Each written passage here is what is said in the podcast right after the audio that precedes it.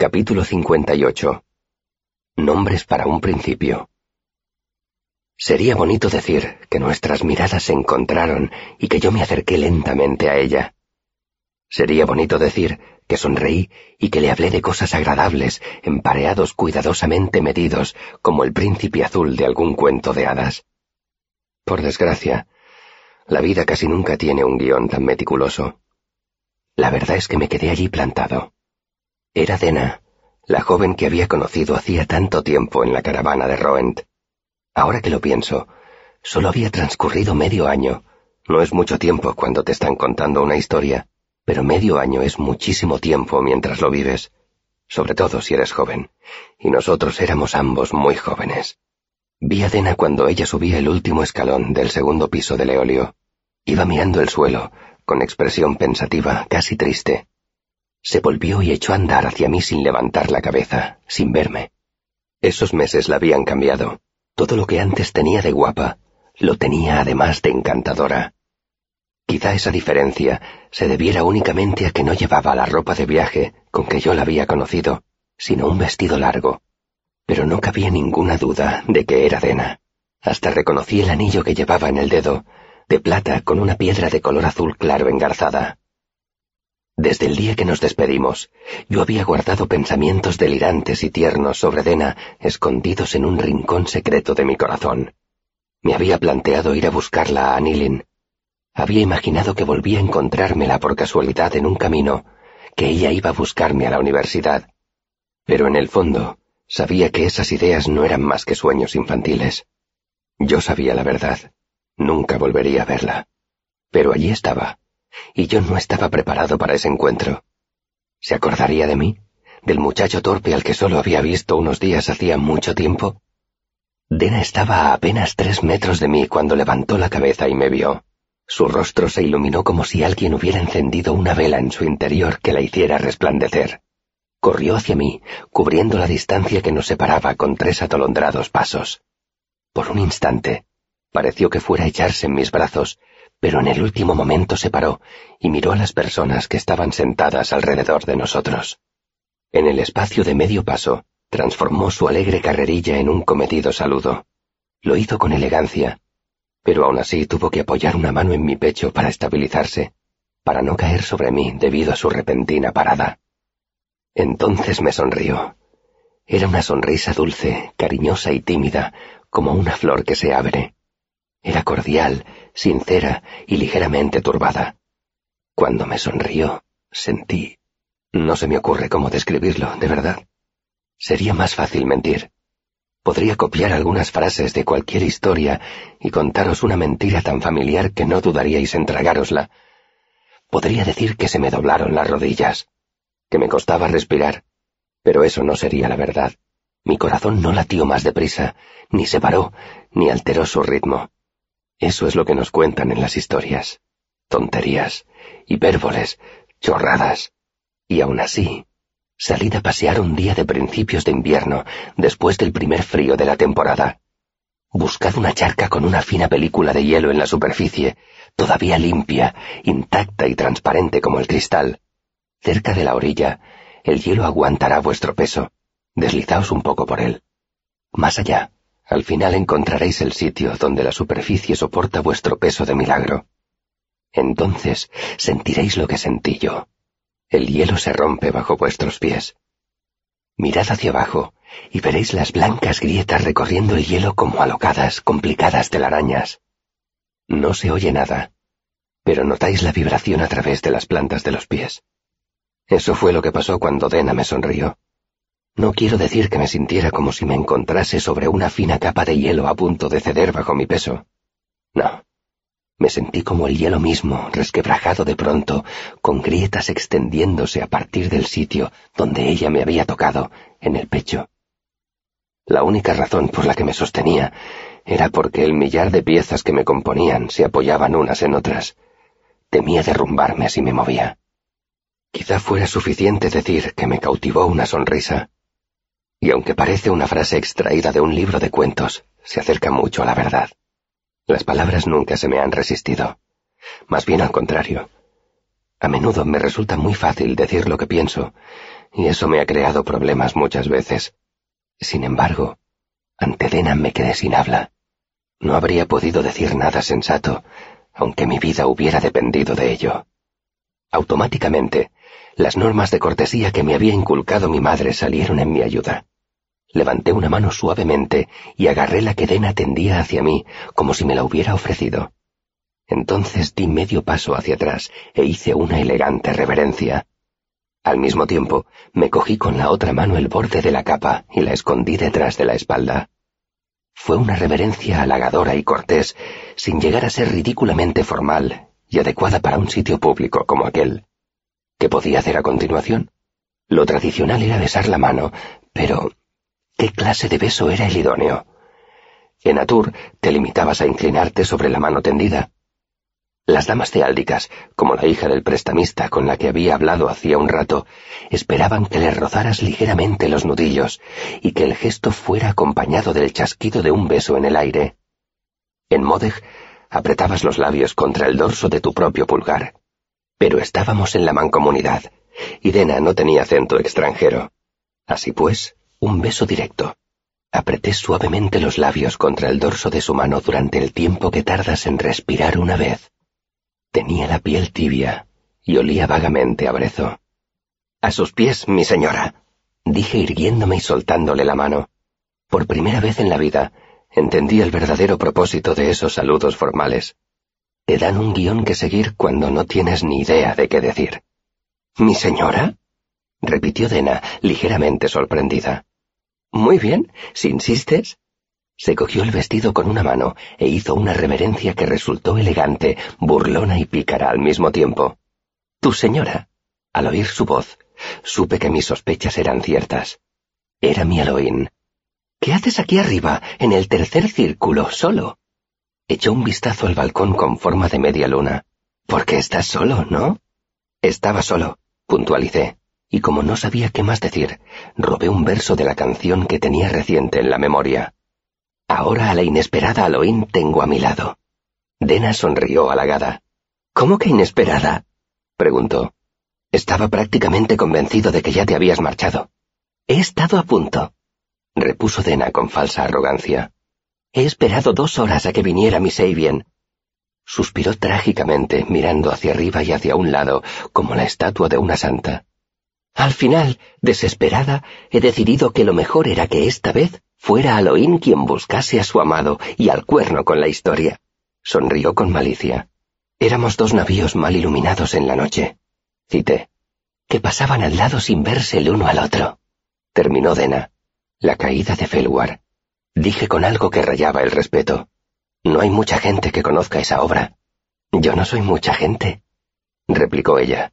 No lo olvidaré. Incliné la cabeza con exagerada deferencia, y Dena dio un bufido burlón. Lo ignoré y continué en un tono más serio. No sé cómo darte las gracias por ayudarme esta noche. ¿No sabes cómo? dijo ella. Pues es una lástima. ¿Qué estarías dispuesto a hacer? Sin pensármelo dos veces, me llevé una mano al cuello de la capa y desenganché el caramillo de plata. Solo esto, dije ofreciéndoselo. Yo, titubeó Dena desconcertada. No lo dirás en serio. Sin ti no lo habría ganado, argumenté. Y no tengo ninguna otra cosa de valor, a menos que quieras mi laúd. Los oscuros ojos de Dena escudriñaron mi rostro, como si no supiera decidir si me estaba burlando de ella o no. Me parece que no puedes regalar tu caramillo. Sí puedo, la contradije. Stankion me ha comentado que si lo perdía o lo regalaba, tendría que ganarme otro. Tomé su mano, le abrí los dedos y le puse el caramillo de plata en la palma. Eso significa que puedo hacer lo que quiera con él, y quiero regalártelo a ti. Dena miró el caramillo que tenía en la mano. Luego clavó su mirada en mí con atención, como si no me hubiera visto hasta entonces. Durante un momento fui muy consciente de mi aspecto. Mi capa estaba deshilachada, y aunque vestía mis mejores ropas, parecía un desarrapado. Bajó la mirada de nuevo y lentamente cerró la mano donde sostenía el caramillo.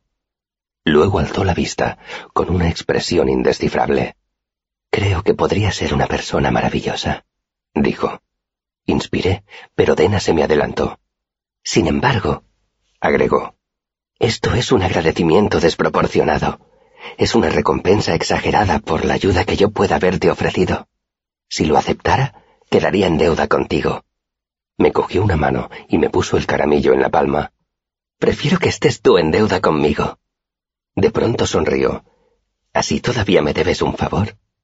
De pronto, el ruido en la estancia disminuyó notablemente. Miré alrededor, desconcertado porque había olvidado dónde estaba.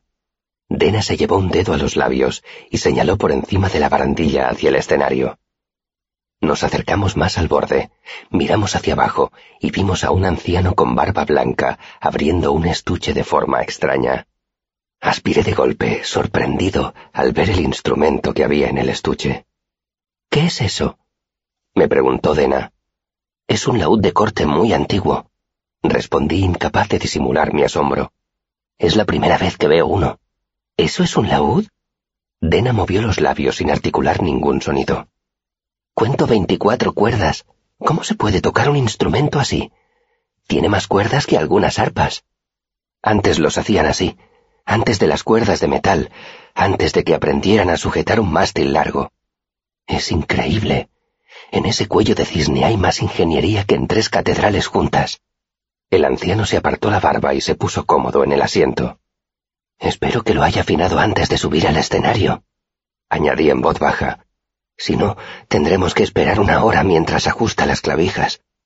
Mi padre decía que los trovadores de antes pasaban dos días encordando y dos horas afinando para obtener dos minutos de música de un laúd de corte. El anciano solo tardó unos cinco minutos en afinar el instrumento. Y entonces se puso a tocar. Me avergüenza tener que reconocerlo, pero no recuerdo nada de la canción. Pese a que jamás había visto un laúd de corte, ni lo había escuchado, mi mente estaba tan confundida por la aparición de Dena que no podía asimilar nada más. Mientras estábamos apoyados en la barandilla, lado a lado, de vez en cuando la miraba de refilón. Dena no me había llamado por mi nombre, ni había mencionado nuestro anterior encuentro en la caravana de Roen. Eso significaba que no se acordaba de mí. Supongo que no me extrañó que hubiera olvidado a un muchacho andrajoso al que solo había visto unos días en el camino. Sin embargo, me dolió un poco, porque yo llevaba meses pensando en ella. Pero no había forma de mencionarlo sin parecer un poco ridículo. Era mejor empezar de nuevo y confiar en dejar más huella en su memoria la segunda vez. La canción terminó sin que me diera cuenta, y aplaudí con entusiasmo para compensar la poca atención que le había dedicado. Antes he pensado que te habías equivocado cuando has doblado el estribillo, me dijo Dena cuando la gente dejó de aplaudir. No podía creer que de verdad quisieras que una desconocida cantara contigo. No he visto hacer eso en ningún sitio, salvo alrededor de las fogatas por la noche. Me encogí de hombros. Todo el mundo me decía que aquí es donde actúan los mejores músicos. Hice un amplio gesto con una mano hacia ella. Confiaba en que hubiera alguien que supiera la parte de Halloween. Dena arqueó una ceja. Te ha ido de un pelo, dijo. He esperado a que alguien se pusiera a cantar. Me daba un poco de vergüenza hacerlo yo. La miré con gesto de extrañeza. ¿Por qué? Tienes una voz preciosa. Dena sonrió turbada. Solo había oído esa canción dos veces. No estaba segura de si la recordaría entera. ¿Dos veces? Dena asintió. Y la segunda vez fue hace solo un ciclo. Una pareja la cantó en una cena a la que fui, en Etnia. ¿Lo dices en serio? pregunté incrédulo. Dena asintió con la cabeza como si la hubieran pillado diciendo una mentira piadosa. El oscuro cabello le tapó la cara, y ella se lo apartó distraídamente. Está bien, supongo que oí ensayar a la pareja antes de la cena. Sacudí la cabeza. No podía creerlo. Es asombroso. La melodía es sumamente difícil, y recordar toda la letra me admiré en silencio unos momentos, sin parar de sacudir la cabeza. Tienes un oído increíble. No eres el primero que me lo dice, replicó Dena con ironía. Pero creo que eres el primero que me lo dice mirándome las orejas. Miró hacia abajo de manera elocuente. Cuando empezaba a ruborizarme, oí una voz que me resultó familiar detrás de nosotros. ¿Estás aquí? Me volví y vi a Soboy, mi alto y apuesto amigo, y con pinche en simpatía avanzada. Sí, aquí estoy, dije sorprendido de que Soboy me buscara.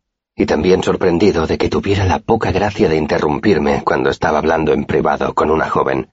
Pues ya estamos todos. Soboy me sonrió. Se acercó a nosotros y con toda tranquilidad rodeó a Dena por la cintura con un brazo. La miró arrugando la frente, fingiendo enfado. Recorro los pisos de abajo tratando de ayudarte a encontrar a tu cantante y resulta que estáis los dos aquí arriba hablando como si fuerais viejos amigos. Nos hemos encontrado por casualidad, dijo Dena y le puso una mano sobre la que él tenía apoyada en su cadera. Sabía que vendrías, aunque solo fuera para recuperar tu copa. Apuntó con la cabeza hacia una mesa cercana, donde había dos copas de vino. Dena y Soboy se dieron la vuelta y cogidos del brazo volvieron a su mesa. Dena giró la cabeza e hizo un gesto con las cejas. Yo no tenía ni la más remota idea de qué significaba esa expresión. Soboy me hizo señas para que me sentara con ellos y trajo una silla para que pudiera sentarme. No podía creer que fueras tú el que estaba actuando, me dijo. Me pareció reconocer tu voz, pero... Hizo un ademán abarcando el último piso del eolio. El tercer círculo proporciona una cómoda intimidad para los jóvenes amantes, pero por otra parte, las vistas del escenario dejan mucho que desear. No sabía que tocaras. Le puso un largo brazo sobre los hombros a Dena y sonrió con su encantadora sonrisa que se reflejaba en sus azules ojos. De vez en cuando, dije con ligereza al sentarme. Has tenido suerte de que haya escogido el eolio esta noche, dijo Soboy. Si no, solo te habrían acompañado ecos y grillos. Entonces estoy en deuda contigo, le dije con una cortés inclinación de cabeza. Devuélveme el favor formando pareja con Simon la próxima vez que juguemos a esquinas, dijo él. Así serás el que se coma la prenda cuando ese atolondrado pida la carta alta teniendo solo una pareja. Hecho, dije, aunque será duro. Me volví hacia Dena. ¿Y tú? Te debo un gran favor. ¿Cómo puedo devolvértelo? Pídeme lo que quieras y lo haré. Cualquier cosa que esté al alcance de mis habilidades. Cualquier cosa que esté al alcance de tus habilidades, repitió ella juguetona. Veamos, ¿qué sabes hacer, además de tocar tan bien que Telu y todos sus ángeles llorarían si te oyeran? Supongo que podría hacer cualquier cosa, dije con soltura, si me lo pidieras tú. Dena rió. Es peligroso decirle eso a una mujer, intervino Soboy. Y sobre todo a esta. Te pedirá que vayas al otro extremo del mundo a buscarle una hoja del árbol cantor. Dena inclinó la silla hacia atrás y me miró con una mirada peligrosa. Una hoja del árbol cantor, murmuró. No estaría nada mal. ¿Serías capaz de traerme una? Sí, afirmé, y me sorprendió darme cuenta de que era verdad.